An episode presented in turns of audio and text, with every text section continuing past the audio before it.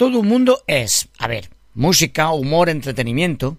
Todo un mundo es un mundo. El de la radio, el de la radio con identidad, el de la radio bien hecha. Además se oye en todo el mundo, de ahí su nombre. Así que venga, súbete a nuestro mundo y disfruta de lo bueno de la vida y de la radio.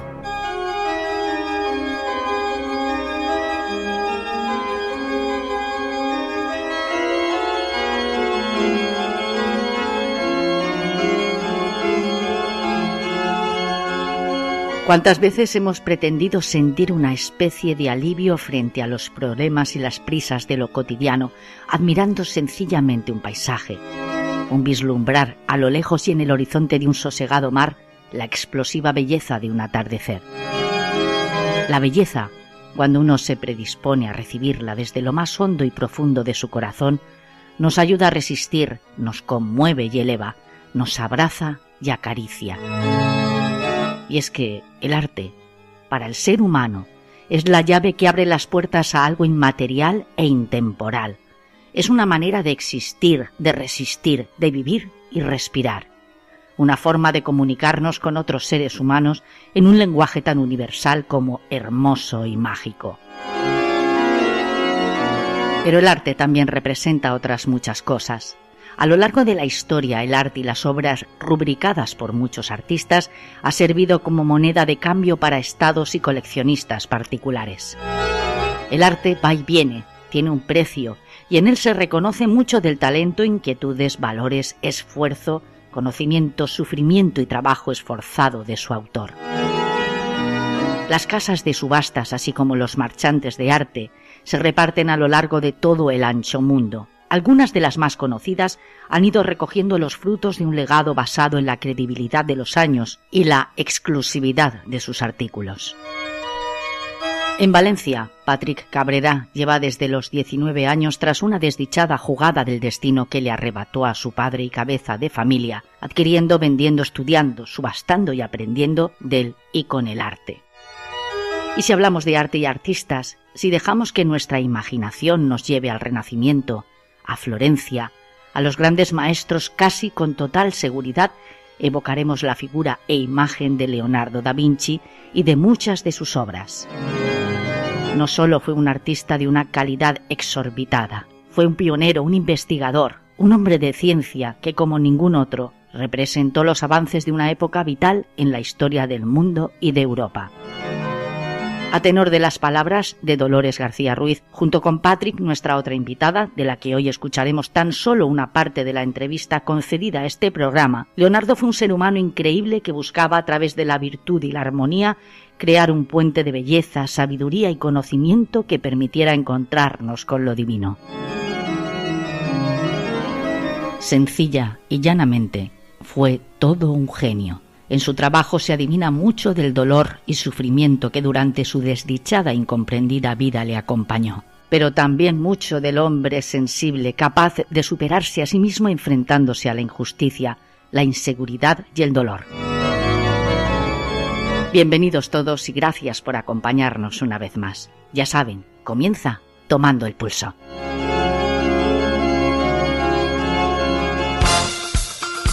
Tomando el pulso. Tomando el pulso. Con Carmen Fons.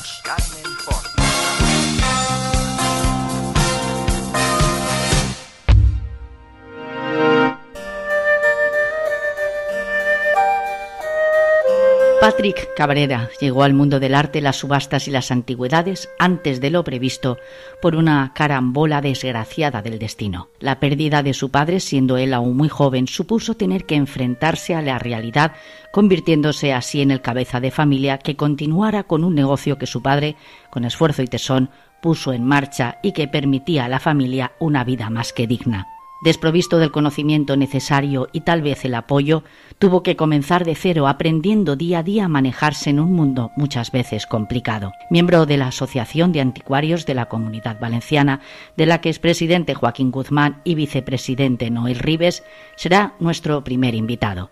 Patrick Cabrera, hoy en Tomando el Pulso. Esto es una radio online, todo un mundo online. Aquí nos juntamos todos los hispanoparlantes del mundo en un mismo proyecto, en un único latido. Así que todos los millones de hispanoparlantes, le damos vida y sentido a esta radio. Todo un mundo online. ¿Qué les parece si de nuevo hablamos en nuestro programa de arte? Yo estoy segura de que para muchos de ustedes esto no es una sorpresa, puesto que en Tomando el Pulso es quizá una de las temáticas que más interés suscitan y que más veces hemos desarrollado con todos ustedes. Hoy tenemos a una persona que no solamente se dedica al arte, se dedica al arte, digamos, de una forma, eh, yo, no, yo no me atrevería a decir exactamente comercial o mercantil por aquello de que subastas obras de arte. Patrick Cabrera, hola, bienvenido a Tomando el Pulso, gracias por estar aquí. Hola, buenas tardes, gracias a ti por, por invitarme a tu maravilloso programa. Oye, digo yo que el arte en general eh, se reviste de muchas, de muchos tentáculos, ¿no? El arte, bueno, también lo soporta todo, tú bien lo sabes, me imagino. También hay gente que con el arte, bueno, pues eh, cuando decimos arte cabe casi todo y eso a veces también es un peso que lleva una losa que deberíamos empezar a desterrar, ¿no es así? No, el, el, arte eh, engloba, engloba muchas facetas artísticas de la vida, ¿no? Lo que pasa que, por ejemplo, a veces la televisión hace una, una vaga labor, ¿no? Por un lado la hace buena, porque cuando habla de arte o cultura, eh, siempre te habla de cine, de premios de cine, de algún festival de música, y tal. Y la verdad es que hay pocos programas o pocos noticiarios que te hablen de decir, pues se ha inaugurado una exposición en el Museo del Prado o en Bruselas o aquí o allá, y entonces la gente, sí, también cuando le dices arte, viene a la, a la cabeza, pues, eh, sobre todo pintura, le puede venir el Vaticano, eh, Florencia, ¿no? O sea, hay muchas formas de, entender el, arte. De, eh, para mí la danza es, otro arte, es una genialidad. Efectivamente. Y además podríamos desarrollar mucho en ese sentido, porque están las artes plásticas, está, como tú has dicho, la danza, las artes escénicas, incluso, ¿por qué no? La moda. La moda puede llegar a ser arte también. Es que la moda es, la moda es arte, o sea, para mí eh, Valenciaga, eh, Givenchy, eh, todos estos eh, eran, son genios, son artistas. Aparte de que son grandes dibujantes, son creadores. Y todo lo que es creaciones es arte.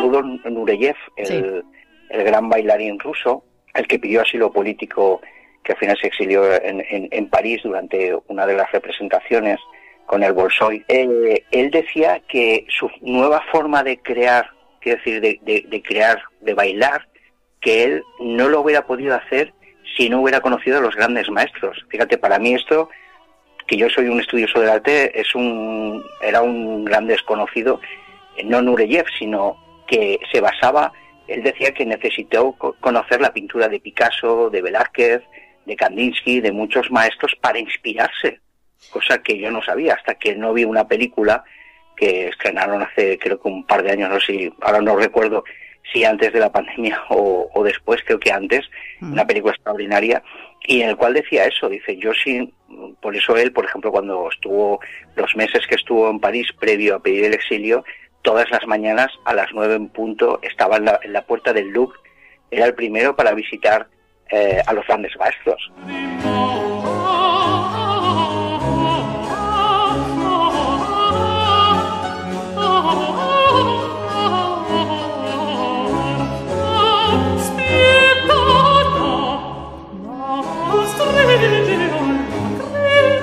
Se le pasaba a él por para la cabeza para que un cuadro de Picasso o un cuadro de Cézanne como las bañistas le inspirara a él, pues seguramente no lo sé, algún movimiento, algo, algo mágico, algo que va mucho más allá de la, de la técnica, que, que en su caso, en cualquier caso de cualquier artista, es importante, ¿no? elaborar una, una, una técnica muy, muy, muy avanzada, ¿no? cada uno en, su, en lo suyo, pero aparte de esa técnica luego hay un escalón más, es la creación.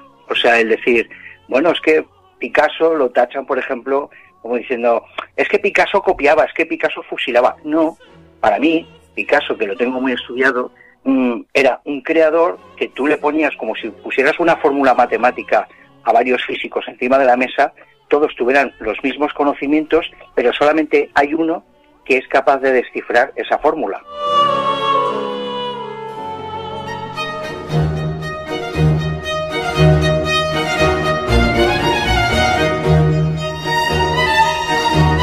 Todo el mundo tenía los mismos medios que él, sus compañeros al alcance, que si las máscaras africanas, que si las piezas iberas del Louvre, que eh, los antiguos maestros, que en el cual él se basó en varios, como todos, que cogen de, siempre de, los antiguos maestros.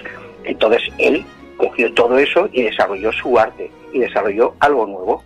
A colación, discúlpame de lo que estás diciendo precisamente, hay una especie de sofisticación casi perturbadora en aquellas personas que han vivido el arte muy de cerca, porque es como si se alimentara su alma y su manera de andar, su manera de estar frente al mundo y frente a la belleza en general, de muy distinta manera al resto de los mortales.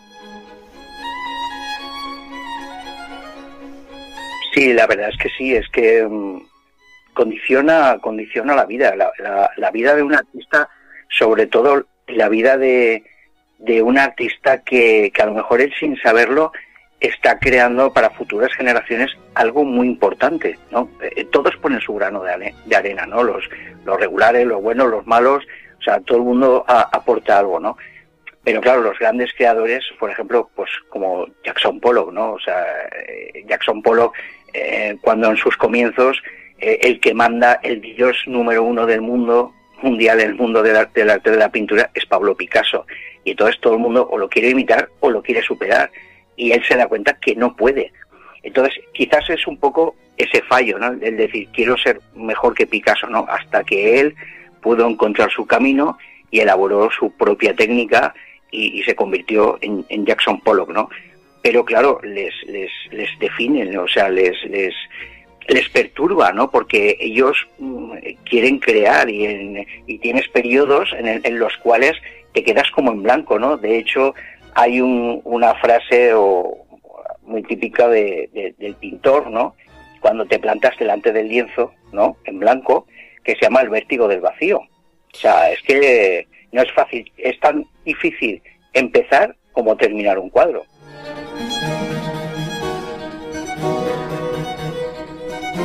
¿No crees que precisamente ese podría ser un poco el caso de tu amor, tu pasión por el mundo de las antigüedades y del arte en general?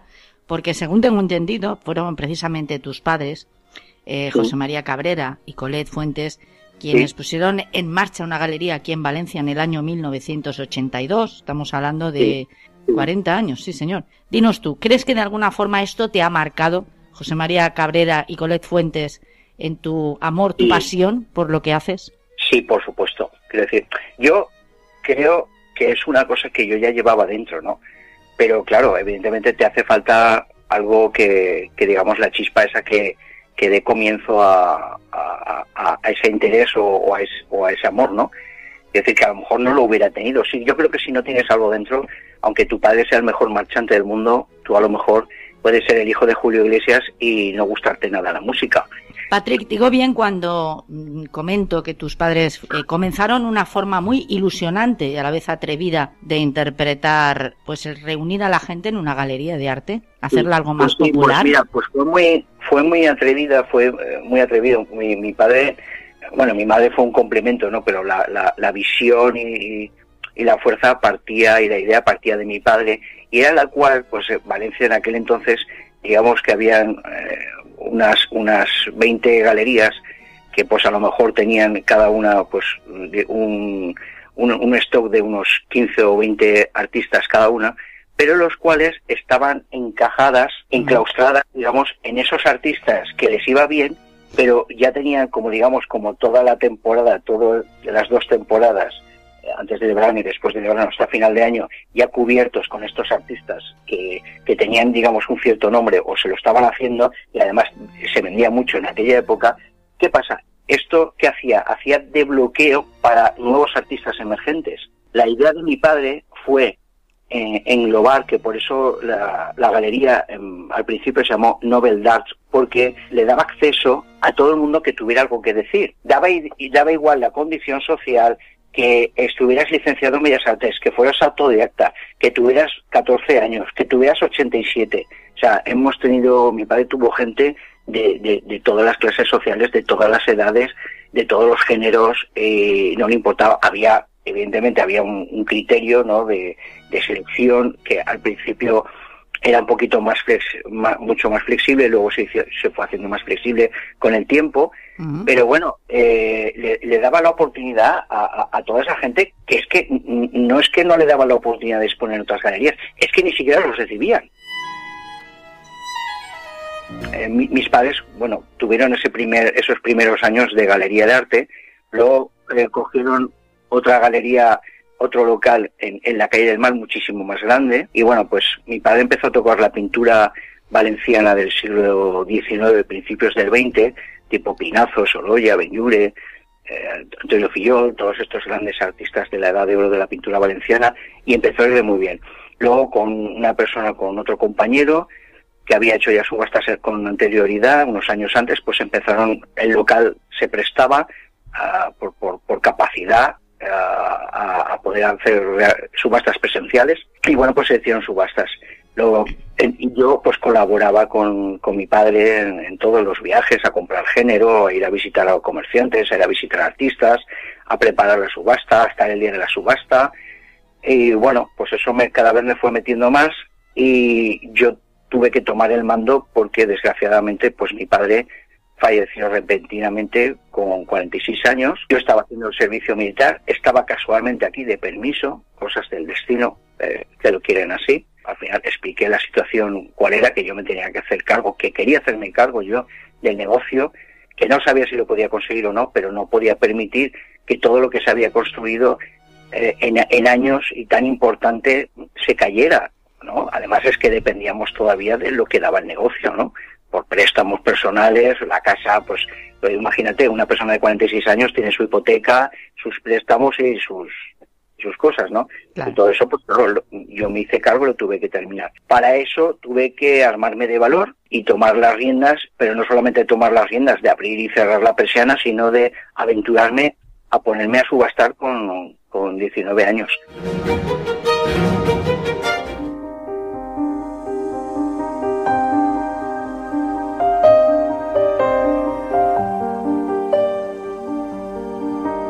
Estás escuchando a Carmen Fons en todo un mundo online.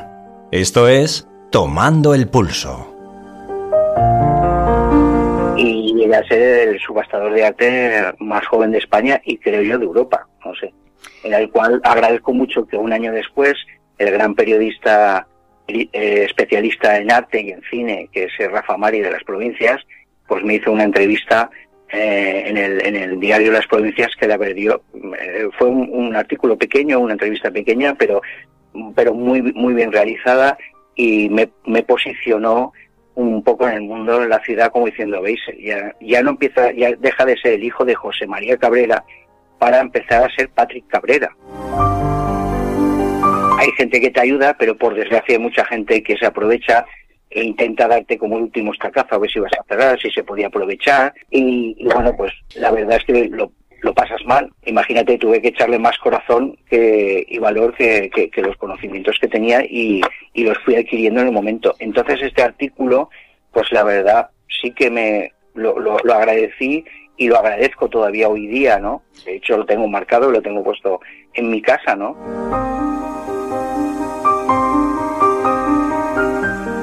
Animo a la gente que, porque claro, para esto no hay ninguna universidad, ¿no? Para ser anticuario, para ser marchante de arte, o sea, por mucho que te digan, y puedes, tú puedes estudiar historia del arte y sí, puedes coger unas nociones, pero luego lo que tú no estudies por tu cuenta y además, pues, eh, te tiene que apasionar, te tiene que apasionar y es todos los días leer, ver exposiciones, comprar, equivocarte mucho, y, siempre pensar que siempre te va a quedar algo para aprender. O sea que, aparte a mí me gustan casi todas las etapas del arte y de la pintura en general y, bueno, no sé, es decir, tendría que tener 20 vidas y creo que no, no acabaría de, de nunca saberlo todo, ni yo ni nadie, ¿no? Porque es brutal todo lo que hay sobre arte.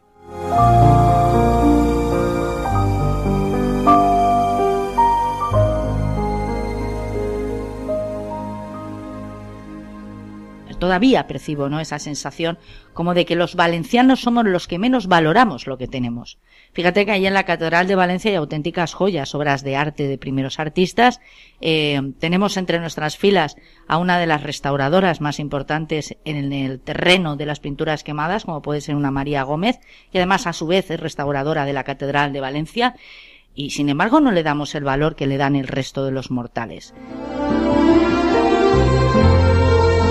Yo creo que, mira, todo tiene que venir desde la base, ¿no? Yo a veces, por ejemplo, mis hijas en, el colegio, que, que agradezco que han ido a un colegio maravilloso y tal, pero a veces me decían, papá, vamos a ir a visitar la fábrica de las pipas, no sé qué, vamos a la fábrica de los fatons, tal. Bueno, pero ¿cuándo vais a un museo?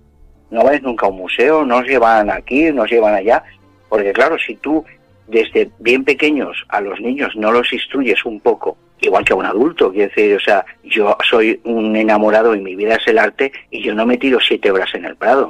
Porque, ¿qué pasa? Que al final te, eh, el, haces, pasa el efecto contrario, quiero decir, lo que se llama el síndrome de Stendhal, cuando, cuando tú acumulas eh, visualmente tanta belleza, tanta obra de arte, llega un momento en que te mareas Antiguamente decían que te desmayabas cuando la gente en el siglo XIX hacía el Gran Tour, pero es, porque iban encorsetadas las mujeres y los caballeros con, con esos trajes en pleno agosto por Florencia y, se desmayaban por la calle. Pero eh, es realidad que mentalmente te mareas.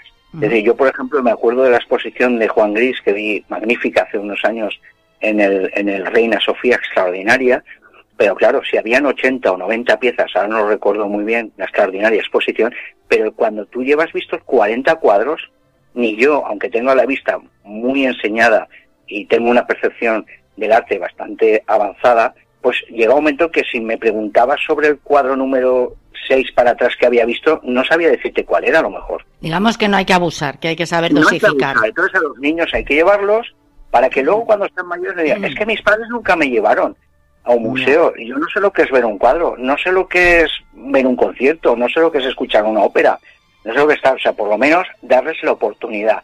Porque cuando ellos sean mayores se acuerdan, no, es que mis padres me llevaron un día al Prado, porque creo que es imprescindible que todo español, todo español, por una vez en su vida, vaya al Museo del Prado. Hay gente, pues que a lo mejor viaja a París, se va de cabeza sin pensarlo al Louvre, a lo mejor atraviesa todas las galerías hasta que llega la famosa Yoconda, pues para verla y hacer la foto y decir que ha estado y que la ha visto. Pero luego le preguntas si ha estado aquí en el Museo San Pío V de Bellas Artes de Valencia y te dice que no sabe ni dónde está. Es uno de los más importantes de Europa, por pues después de, después del Prado es la pinacoteca más importante que hay en, España Así y una de las más importantes de Europa. Y además hay mucha gente que no sabe que hay un autorretrato de Velázquez, pequeño, pero un autorretrato de Velázquez. Y eso es muy importante aparte de que, de que hay una colección de pintura del siglo XV valenciana española extraordinaria, o sea, de, de, tablos góticos. Pero bueno, todo esto también yo creo que interviene muchísimo la educación. Yo, por ejemplo, recuerdo en una de las clases una profesora que teníamos en, en EGB, creo que era en quinto, fíjate, pero se me ha quedado. Eh, siempre he sido más en matemáticas, ¿no? Y con ella probaba, ¿no? Pelado, pero aprobaba. Pero era una profesora que para hacer los exámenes nos ponía música clásica. Nos preguntaba, oye, si hay alguno que le moleste, eh, por favor decírmelo y la quito. Pero yo lo primero que empecé a escuchar de música clásica fue con, con esa profesora. La recuerdo de, eh, perfectamente de Doña Victoria, que luego fue directora del Colegio Balmes, un colegio público extraordinario de, de, de, Ruzafa, el cual además salió, Broseta salió de allí. Luego nos decía que, por ejemplo, que durante la semana o durante dos semanas que hiciéramos, hacíamos grupos y que teníamos que cada, cada semana, eh, cada grupo representar una pequeña obra de teatro, pero además escrita y dirigida por, por, por, por nuestro grupo. O sea, una forma de, de, de meterte el teatro, de meterte la música, de, de, de no sé, e, e, era un, para mí una profesora muy, muy avanzada. Todo un mundo online. La magia de la radio. Ya te digo, esto todo sin, sin, sin abusar, sin hacerlo pesado, o sea, que, que el niño no salga de un museo o no salga de una sesión de clase. Por ejemplo, una sesión de clase de arte puede ser con diapositivas. Basta con que no sea un castigo, que a veces es lo que ocurre. Que no sea un castigo, que sea, mm. que sea divertido, que sea ameno, que no sea tal, y, y no tampoco a, los niños meterlos tres horas en un museo. No, porque no podemos tampoco que, si a lo mejor para nosotros puede ser pesado estar todo un día eh, visitando Roma, si tú llevas a un niño de siete años visitando Roma durante todo el día, ese niño al final no ha visto nada ni va a recordar nada. No, y probablemente odiará, odiará viajar ya de entrada, porque la habrás machacado. claro. Y claro, no, y, luego no recordará absolutamente nada.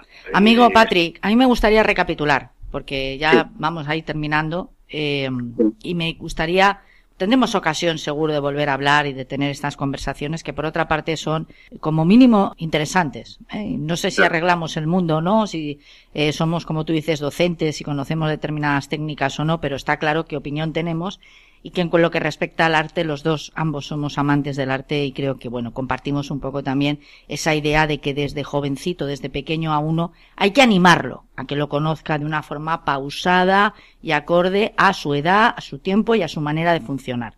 Tú eres tú eres especialista no sé si el término es el más técnico y el más correcto pero eres especialista o digamos te has especializado dentro de tu sector en pintura arte y antigüedades del siglo XIX Arte africano y pintura china contemporánea. Mira, lo de, lo de la pintura del 19 y del 20 yo empecé a estudiarlo porque eh, digamos que era vi que era lo que se vendía, lo que tocaba, me gustaba, lo que empecé a aprender con mi padre, pero claro, luego como me quedé tan tempranamente solo, pues lo tuve que estudiar por, por mi cuenta, ¿no?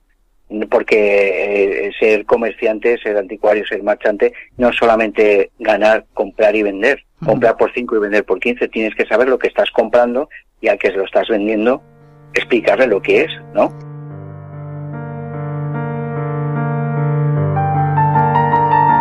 Entre subasta y subasta, evidentemente, el local, la galería, la tienda se abre y se exponen piezas o se hacen exposiciones de artistas o bien se hacen exposiciones colectivas o bien presentas obras antiguas que has comprado y las tienes expuestas y llamas a clientes. Y para que la gente no se pierda, dices, experto en pintura china. ¿Por qué fue? Pues fue porque mm, la idiosincrasia con la que habían empezado mis padres la galería, yo mientras eh, continué haciendo exposiciones, continué con esa idiosincrasia de darle cabida a todo el mundo. O sea, habían artistas que cuando no había internet iban con el book de fotos, ¿no? Encima, o te decían, venga usted a mi estudio. Y entonces se sorprendían porque me decían, oiga, es que mire, yo soy artista y yo quería enseñar mi obra. ¿Usted cuándo la puede ver? Digo, pues mire, ahora mismo sí que puedo. Pero de verdad, ¿en serio? O sea, no estaban acostumbrados ni que los recibieran, porque la mayoría de las galerías seguían teniendo ese, ese mal hábito de no ver lo que te traían, ¿no? Hay, por ejemplo, una anécdota muy famosa de uno de los mejores galeristas del mundo norteamericano, que era Leo Castelli en Nueva York, que siempre se tiró de los pelos por haber pasado de Andy Warhol.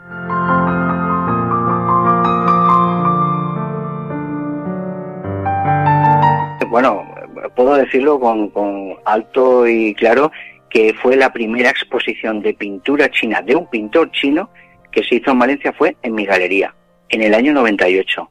De Min Pen, que le mando ahí un saludo y un beso donde quiera que esté, porque era un gran artista y una gran persona. Y la verdad es que la exposición fue muy bien acogida, aun siendo esa, la pintura china desconocida, ¿no? pero claro, yo la tuve que vender, ¿no? Y explicar a, los clientes que una tinta china de, un artista así era tan importante como, como un óleo de cualquier otro artista valenciano o español, ¿no? Y pues bueno, hice esa labor y a raíz, te digo, a raíz de esas exposiciones, eso fue una puerta abierta a otros tres o cuatro pintores chinos más que, que bueno, perdieron el miedo a exponer y, vinieron a mi galería porque les daba confianza al ver que había trabajado con, con un paisano suyo, pues eso fue una puerta abierta hacia ellos de la cual me siento orgulloso porque creo que además yo mi galería cuando yo retomé las exposiciones después de dejar las subastas que retomé las exposiciones era mi galería era una galería abierta a artistas jóvenes a artistas de han expuesto gente de Francia de Alemania de todas partes de España de Estados Unidos bueno no sé, ha sido un periodo que me llenaba mucho, ¿no? Estás escuchando Todo un Mundo Online, la radio que une corazones.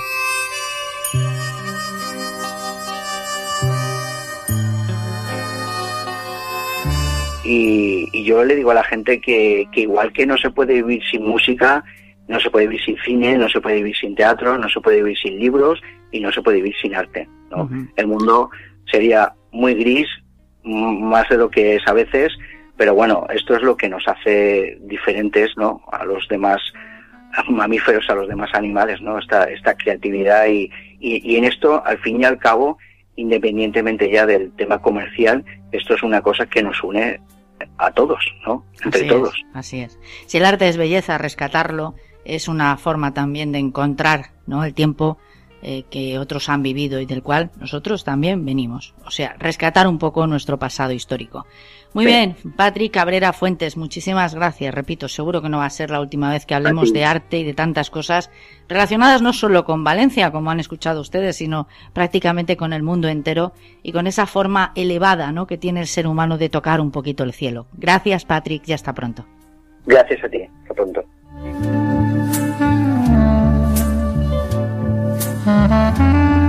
www.todoelmundoonline.com ha nacido para unir países, culturas, estilos de vida. Esta sí es la radio que une corazones. Todo un mundo online.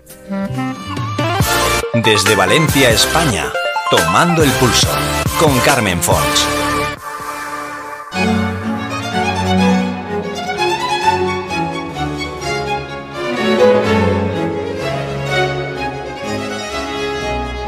Dolores García Ruiz es escritora.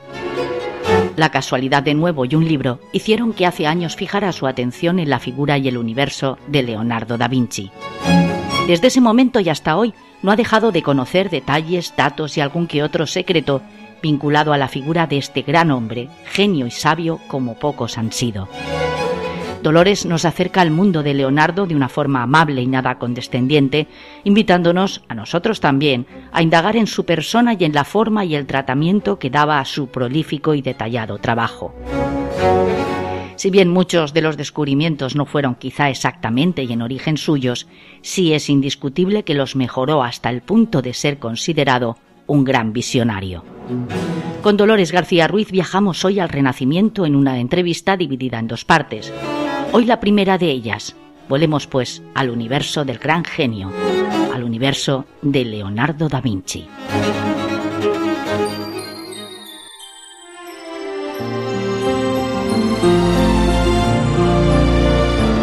No es la primera vez que en Tomando el Pulso recibimos con los brazos abiertos a un novelista, a un escritor o escritora.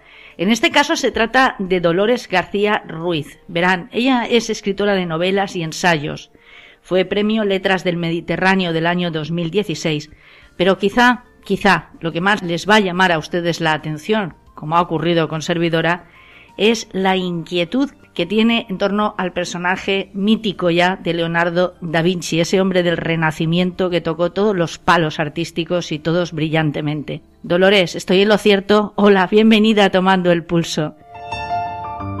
Hola Carmen, encantada de estar contigo y con todos tus oyentes. Pues creo que tienes toda la razón, es pasión, pasión y fascinación por una figura increíble como la de Leonardo da Vinci. Oye, he dicho que eres escritora de novelas eh, y además de novelas muy diversas, son muy diferentes unas de otras. Ahora entraremos, si te parece, en ese capítulo. La rebelión de Penélope, así a priori por la sinopsis podría parecer una, una novela romántica. ¿Cómo es que una escritora de títulos como El secreto de Mona Lisa o La reina del azúcar o quizá La cara oculta de Leonardo, Las claves de Mona Lisa, de repente da ese giro espectacular en nombre de la literatura y de las letras? Bueno, porque yo en realidad me siento una contadora de historias. Y lo que me ocurre es que cuando una historia se me apodera, porque es así, y son ellas las que se apoderan de mí, pues necesito contarla y cada historia requiere su tratamiento personal y particular. Eh, no, se, no se puede narrar igual una novela como la que Leonardo y Lisa Gerardini son los protagonistas, como la de El secreto de Mona Lisa, eh, ambientada en el siglo XV, XVI, a una novela como la de Rebelión de Penélope, que son problemas actuales de la vida de hoy presentes y problemáticas actuales. Entonces, claro, la forma de contar eh, todo cambia pero bueno, siempre está ahí un estilo que mis lectores sí que me reconocen en, él, pero el tratamiento de la historia, el lenguaje, los ritmos son diferentes, claro, evidentemente.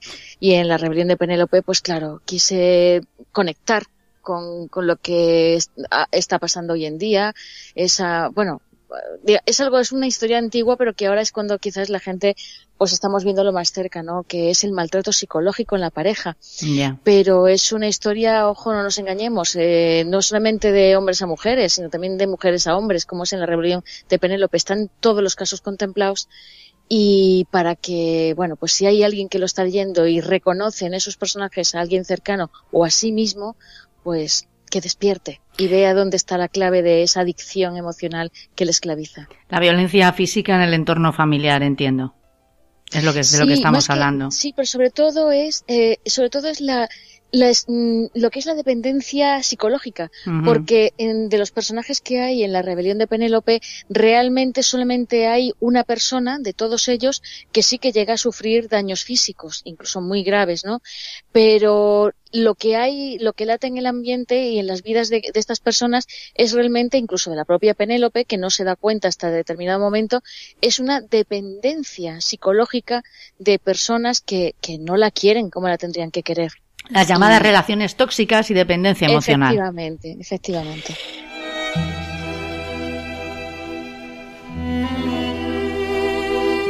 Bueno, pues eres una mujer entonces que abre muchos frentes distintos, me imagino que con una imaginación floreciente.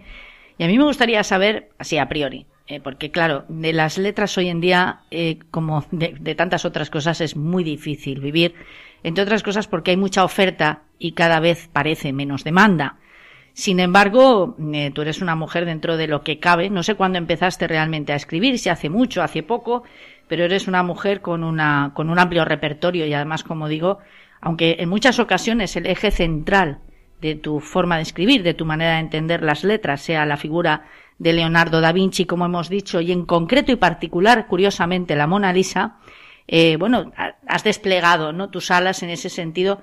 Me imagino que porque desde muy jovencita empezaste a sentir un poco la curiosidad por escribir. ¿Es así, Dolores? No exactamente, soy de los tardíos. No me digas. Que sí tengo una enorme curiosidad es de leer. He sido una gran lectora.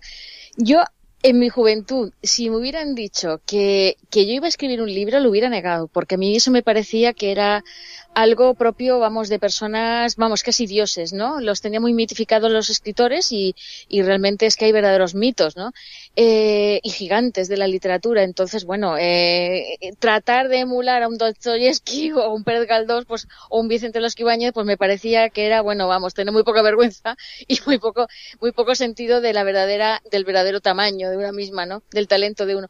Pero la vida viene de forma que sin pensarlo, sin, sin esperarlo y de la manera más sorpresiva, pues te encuentras que eso, que te atrapa una historia y sientes una necesidad imperiosa de contarlo, que fue la primera novela, El secreto de Mona Lisa. Pero eh, no, no he tenido inquietudes de escribir, eso sí, leer todo lo que caía en mi mano y más allá, ¿no?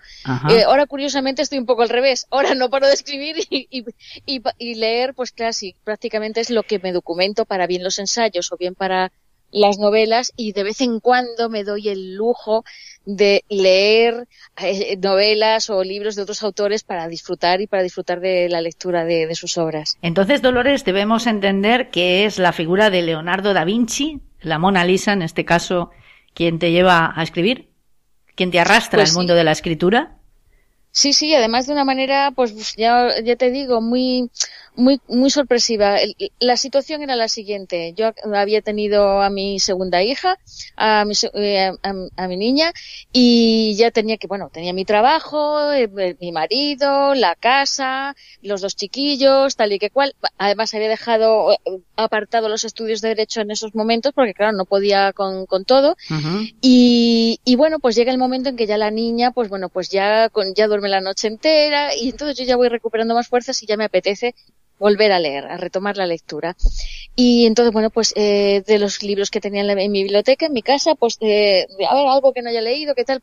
Y di con un librito que tenía ahí, de, pues con unas 14 o 17 biografías de personajes ilustres y conocidos y tal. Y, y empecé empecé con, con uno, pero no era el primero. Empecé con Leonardo da Vinci y me llamó la atención, pero que yo de Leonardo sabía lo justo y lo preciso que se estudiaba en bachiller y co, ¿no? Es decir, tenía nociones de quién era, por supuesto, de sus principales obras, pero bueno, de su vida personal y de él, pues nada. Y me causó tal impacto lo que mm, contaba esa biografía, una biografía muy breve, muy, podríamos llamar superficial, pero sí que me dejaba una serie de interrogantes de eh, asuntos en la vida de Leonardo y de sus obras que, especialmente sobre la Gioconda, que no estaban resueltos, como era la propia identidad de la modelo, quién encargó el retrato, por qué nunca lo entregó, que, que lo entregó después de morir, es decir, eh, se lo llevó con él a todas partes, eh, en fin, había una serie de cosas ahí que muy interesantes que quise tirar del hilo por curiosidad propia y poco a poco, poco a poco me fui viendo envuelta en, bueno, en la vida de un ser fascinante en la que, aparte de ser un enorme genio y una persona extraordinaria en muchísimos sentidos, sobre todo era un ser humano maravilloso. Estás escuchando todo un mundo online, la radio que une corazones. En fin, un ser humano increíble y que su mejor obra era él. Me fascinó y siempre pues bueno, pues he ido tirando de, de, los diferentes hilos que me iban abriendo, porque cada vez que averiguaba algo se abría una nueva puerta, un nuevo interrogante, y así llevo desde 1999, que fue la fecha en que empecé a documentarme y a escribir la novela, que se publicó por primera vez en 2004 alrededor de dos décadas llevas ya pues estudiando la figura de este gran hombre, como tú misma has dicho. Me da la impresión de que te enamora tanto lo que es la parte artística de Leonardo da Vinci como la humana. Pues la parte artística me causa tal admiración y asombro que es casi casi como tocar una obra suya sería como para mí como un sacrilegio. Pero ese ser tan ah, curiosamente físicamente era un hombre corpulento, fuerte y tal, pero sin embargo eh, era tremendamente vulnerable a nivel emocional. Era un hombre que lo pasó muy mal. Entonces, eh, mm, a mí lo que me causó un gran impacto fue la mirada suya que él dibujó en su autorretrato, aunque ahora esté de moda decir que no lo es, en su autorretrato en sanguina que está, que todos conocemos que es, está en Turín y es una imagen, eh, pues muy conocida universalmente, ¿no? Eh, yo les invito a todos los oyentes y a ti misma, Carmen, si tenéis ocasión, volver a mirar esos ojos y ya veréis lo que os cuentan. La de un hombre que sí, ha conseguido muchas cosas, pero está tremendamente triste. Voy a hacer una pregunta que seguro te han formulado, que es facilona, es una pregunta facilona, casi de, bueno, casi de novata, ¿no? ¿Dónde está o cuál es el secreto de Mona Lisa realmente? bueno, pues tiene, tiene varios secretos, pero no por donde cree la gente y normalmente le suelen hacer interpretaciones esotéricas y, y bueno, bueno, que si los Illuminati, que si no sé qué, no, no, vamos a ver. Leonardo, él deja muy clarito en sus manuscritos que, que sus manuscritos no los lea nadie que no sea matemático decir, que, eh, él va a estar muy influido por la, por, digamos, lo que ahora conocemos por ciencia y, en su momento matemática, geometría, tal. Vamos a ver, eh, tengo un ensayo precisamente dedicado a, para mí, el gran secreto de la Mona Lisa y razón por la que él nunca quiso deshacerse de ese cuadro, era por lo valiosísimo que era para él. Eh, porque para él era el compendio de todas las experimentaciones que había hecho sobre la fisiología del ojo humano, sobre la perspectiva, sobre la luz, todo, todo estaba en, todo estaba en, ese, en ese cuadro estaba inmerso, lo había, había aplicado todas sus teorías ahí y había demostrado una cosa, había conseguido por primera vez en la historia, y llevamos 500 años sin verla correctamente, una imagen tridimensional. Él le llama, él lo llama una imagen en relieve. Y efectivamente ese efecto que él quería conseguir, quería conseguir esa sensación como cuando nos miramos en un espejo, él lo explica así muy bien, eh, él quiere conseguir que como igual que cuando nos miramos en un espejo, esa sensación de profundidad que se ve en la imagen y de relieve, eso lo quiere conseguir él en un cuadro, pero además sin ayudarse de elementos arquitectónicos como ya hizo en la última cena, que lo convirtió, lo disparó en el maestro de la perspectiva, porque había superado a todos los anteriores, a, todos los artistas del 480. Eh, él quiere conseguir esa perfección, que directamente la imagen del retrato de una persona se vea como en un espejo, y lo consigue. Y él lo que deja en el cuadro es para que se pueda ver ese efecto, porque él uno de los motivos de esa enorme tristeza, evidentemente debió ser que ya ve que es el final de su vida, tiene todos los papeles mm, sin ordenar y cuando estamos hablando de sus papeles, un manuscrito, estamos hablando de más de 17.000 papeles totalmente desordenados esos folios desordenados. Imagínense lo que eso supone, claro. Eh, y además en cada folio no era monotemático, sino que se mezclaban temas. Eh, él quería hacer tratados de los diversos temas que él había recogido ahí, eh, entre ellos, por ejemplo, de la pintura y dentro de la pintura perspectiva. Pero claro, se ve que no, y él ya se ve sin fuerzas, que no le queda vida.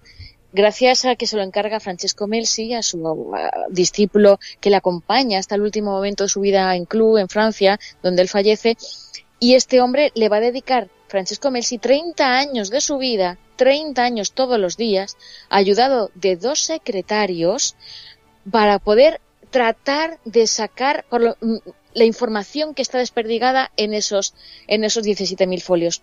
Solamente consiguió un tratado, el Tratado de la Pintura. Afortunadamente, afortunadamente, ese es el que por lo menos nos ha quedado eso y ahí es donde podemos encontrar esos consejos que Leonardo iba recopilando para, para los futuros pintores, porque él no quería que el secreto que llevárselo con él, todo lo contrario, él quería que trascendiera y esa era la pena que él tenía, que se iba a perder todo su esfuerzo y todo lo que había conseguido.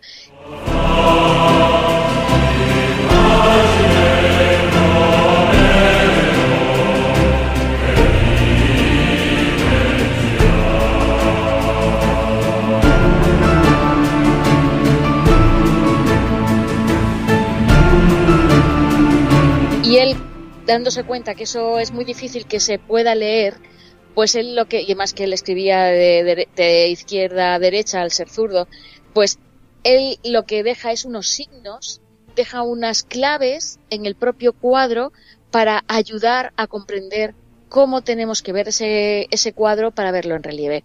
Y bueno, pues ese es el, digamos, la, toda esa investigación pues está recogida en uno de mis ensayos, que es en las claves de la Gioconda, y también, sobre todo especialmente dedicado al tema de la tridimensionalidad, la Gioconda un retrato en relieve. Ahí es donde se recoge toda esta investigación. Lástima, Dolores, iba a decir yo que un hombre tan talentoso, un genio realmente, fuera tan desordenado, ¿verdad? Aún así todo, Aparte de ese tratado de pintura, algún otro documento ha llegado hasta nuestros días y gracias a ello sabemos, por ejemplo, que fue pionero en el tema de la aviación y de otras muchísimas cosas, algo que tú también has tratado en tus obras.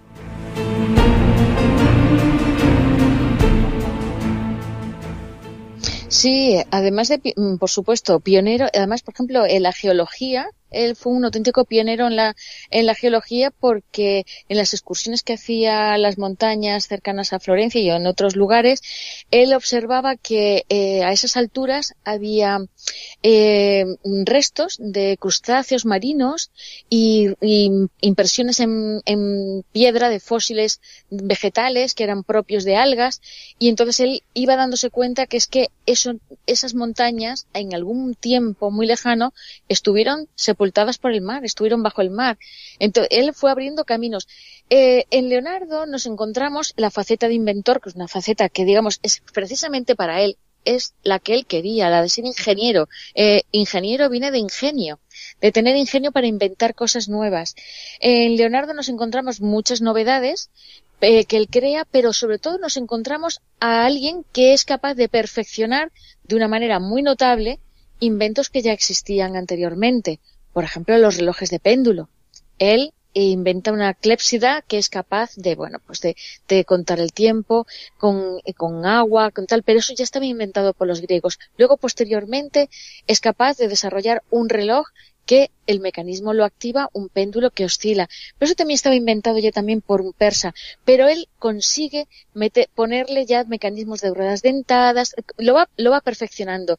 Él no todo lo que inventa es salido de la nada, de su mente, que también lo hay, pero sobre todo es un gran perfeccionador que con sus añadidos, con sus eh, avances, se consiguen saltos cualitativos de una, vamos, muy importantes.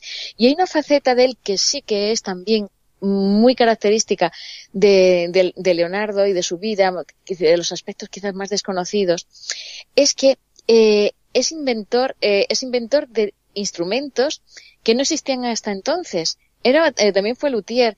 Él inventó, a partir de algunos que existían y otros que fueron completamente novedosos, inventa eh, bueno, pues el órgano de papel, de tubos de papel, eh, que es un instrumento muy curioso, muy parecido a una, al actual acordeón, inventa una especie de piano, pero que se activa con una manivela, que que roza las cuerdas, muy similar a lo que hoy conocemos como un organillo de estos de manivela. Es decir, y flautas, un montón de, instrumentos que no que no existían, pero lo más curioso de todo es que dejó los diseños, pero nunca pudo llegar a construirlos. Afortunadamente, ha habido quien lo ha hecho, se han construido con toda fidelidad a sus manuscritos, que son manuscritos que afortunadamente tenemos en Madrid en la Biblioteca Nacional. Son el Códice Madrid 1 y 2 y ahí en esos códices están esos instrumentos, se han reproducido, se han construido, se ha grabado música con ellos, maravillosa, suenan de, bueno, divino, divino, divino. Es una preciosidad cómo suenan esos instrumentos y fijaros qué cosa más curiosa, él nunca los pudo escuchar. Estás escuchando a Carmen Fons en todo un mundo online. Esto es Tomando el Pulso. Ahí quería yo llegar ahora, porque realmente fue un hombre que en su tiempo, como tantos otros, ¿verdad? Grandes, eh, bueno, pues sufrió las consecuencias, ¿no? De ser precisamente un genio, de aventurarse a tantas cosas, imagino yo, a exponerse, ¿no? Sería un poco el término quizá que mejor se ajustara. Además también fue un hijo bastardo de un noble, de alguien muy importante socialmente. Claro, todo eso hizo, junto con el hecho de que al ser un hombre con tantísimo talento y tan reconocido en tantos aspectos, pues me imagino eh, fuera vilipendiado, ¿no? Maltratado por esa sociedad a la que él pertenecía. ¿Te imaginas, Dolores, lo que sería un Leonardo da Vinci hoy en día? ¿Qué pensaría él de poder estar ahora entre nosotros en estos, en este tiempo actual, en este siglo XXI de los avances tecnológicos, los avances médicos, tantos y tantos avances? Y por otra parte, ¿qué pensaría de nuestra sociedad? ¿Te lo has preguntado alguna vez? ¿Alguna vez como escritora, con esa imaginación que tenéis los escritores, te has formulado esta misma pregunta? Yo trato de, digamos, eh, ajustarme a su perfil, a su personalidad. Y yo creo que si le pudieras hacer esa pregunta, yo creo que él respondería algo muy similar a, vamos a ver, a que falta belleza. Falta mm. belleza y falta bondad, falta virtud. Él tiene un aspecto muy curioso que es eh, quizás la antítesis de ese lado científico y de búsqueda de la verdad a través de la experiencia, de la experimentación, de que no cree en, digamos, en no le, no le satisfacen los conocimientos simplemente por, mm, digamos, porque lo han dicho antes, sino que se tienen, tienen que ser demostrados. No basta la tradición, ¿no? Ni los conocimientos especulativos. Lo, lo tiene que comprobar. Eh, pero hay una parte suya espiritual muy, muy trascendente, muy importante en su personalidad. Él es un admirador, vamos, entregado de las ideas platónicas. Y las ideas platónicas, la filosofía platónica, como muy bien saben los oyentes que, que nos están dedicando su tiempo, eh, se basan, entre otras cosas, digamos, en la virtud. Es decir, él, está convencido, Leonardo, de que para poder conseguir reproducir la belleza de la naturaleza, de acercarse todo lo posible a la perfección del gran hacedor de todas las cosas, como él le llama, eh, que él quiere ser obrero de esa inteligencia suprema, estar a sus órdenes, poder, poder reproducir esa maravillosa belleza, tiene que mantenerse virtuoso, de alguna, por lo menos procurarlo, por lo menos intentarlo. Entonces, en el caso de Leonardo, que fuera homosexual o no fuera homosexual, es casi, entre comillas, indiferente en el sentido porque el dilema lo hubiera tenido exactamente igual sintiéndose atraído por mujeres que por hombres, porque él procuró mantenerse eh, todo lo posible eh, al margen de esas mm, de esas tentaciones o de esa de, ese, de la sexualidad. pasiones sí de la sexualidad porque entre otras cosas él se da cuenta es una, una frase muy propia de él que es la de no se puede servir a dos señores al mismo tiempo es decir si te dedicas a una pareja no puedes, eh, el tiempo que tienes que dedicar al conocimiento y a adquirir eh, y, a, investigar, no puede ser. Es decir, él prefiere, él prefiere abrazar el conocimiento, él prefiere esa curiosidad que tiene, es tan tremenda mm, que necesita satisfacerla mucho más que las pasiones de la carne, que por supuesto las tuvo, como ser humano que, fue y que estaba vivo. Pero eh, esa, esa necesidad de trascender espiritualmente y de admirar, de quedarse absolutamente asombrado ante la perfección de la naturaleza, de cómo en la naturaleza la geometría eh, lo domina todo, cómo el número phi se repite en cada ser, en cada ser vivo, en, las, en los minerales, en todo. Es que él ve que el universo es una gran construcción inteligente, llena de vida, y una de las cosas más apasionantes de él es que él quiere descubrir en el ser humano dónde se aloja el alma.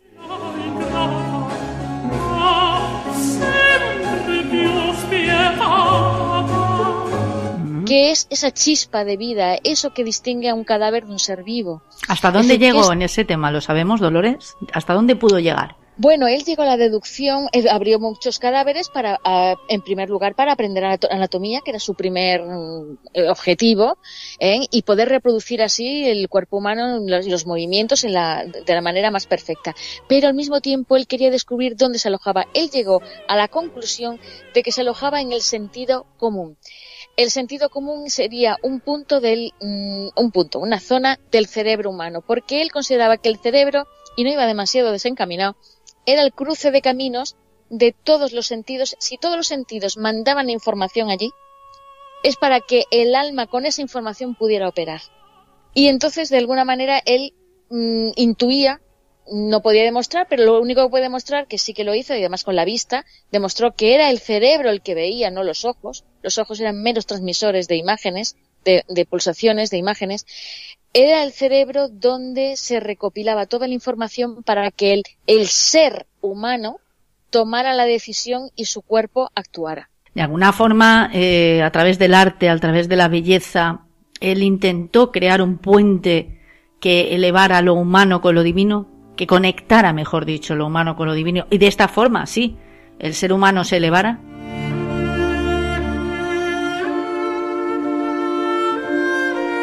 Pues sí, eh, lo has definido de una forma perfecta, porque realmente es esa, eh, esa belleza sublimada es lo que nos conecta, o por lo menos el intento de conseguirlo, es la belleza y la bondad lo que nos conecta con la divinidad, lo que nos hace trascender eh, digamos, elevarnos de nivel energético, diríamos ahora, ¿no? Eh, es que, de hecho, la contemplación de una, de una, una belleza viva, incluso una persona humana bellísima, eh, una obra de arte, es decir, o un paisaje precioso, a todos nos apacigua, nos, nos serena y realmente nos hace ser mejores. La belleza en sí misma ayuda a ser mejor. Pero claro, hay que también estar dispuesto a recibirla. Eh, haces mucho hincapié siempre en el origen bastardo de Leonardo da Vinci, porque al parecer fue algo que le marcó definitiva y decisivamente en el, en el transcurrir de su vida. ¿De qué manera esto implicó necesariamente que se volcara tanto en las ciencias, en las artes, en la belleza, en definitiva en lo humano y lo divino? Pues yo creo que fue un compendio de cosas, pero el, el hecho de ser bastardo fue la condición, lo que le condicionó más en toda su vida, por una sencilla razón. Eso le impidió ir a la universidad. ¿Qué significaba eso en su tiempo? Pues tan sencillo como que, pues, por ejemplo, su padre era notario, él no podía heredar la notaría porque en aquel momento eran hereditarias, porque al no poder estudiar la carrera, él, por lo tanto, se le negaba el hecho de poder desarrollar una profesión. solamente los que accedían a la universidad podían desarrollar una, profesión, si no tenían que conformarse con un oficio. Disculpa, Dolores, antes de que prosigas, porque dicho así suena muy fácil, es decir, no pudo ir a la universidad, por lo tanto se tuvo, digamos que fue autodidacta.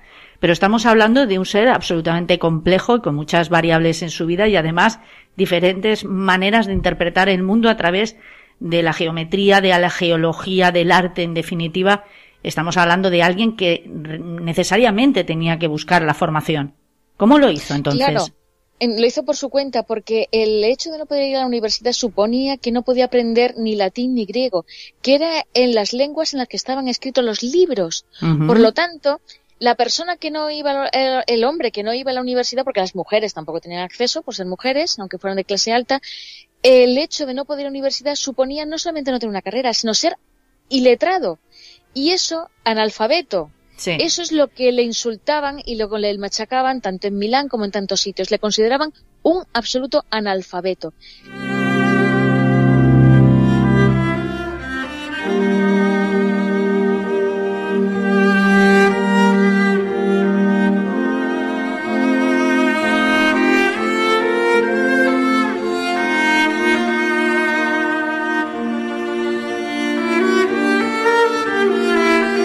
En un próximo programa conoceremos la otra parte de la entrevista a Dolores García en torno a la figura de Leonardo da Vinci. Por hoy aquí lo dejamos. Gracias señores por acompañarnos. Gracias como siempre por estar ahí. Sean felices. Hasta pronto.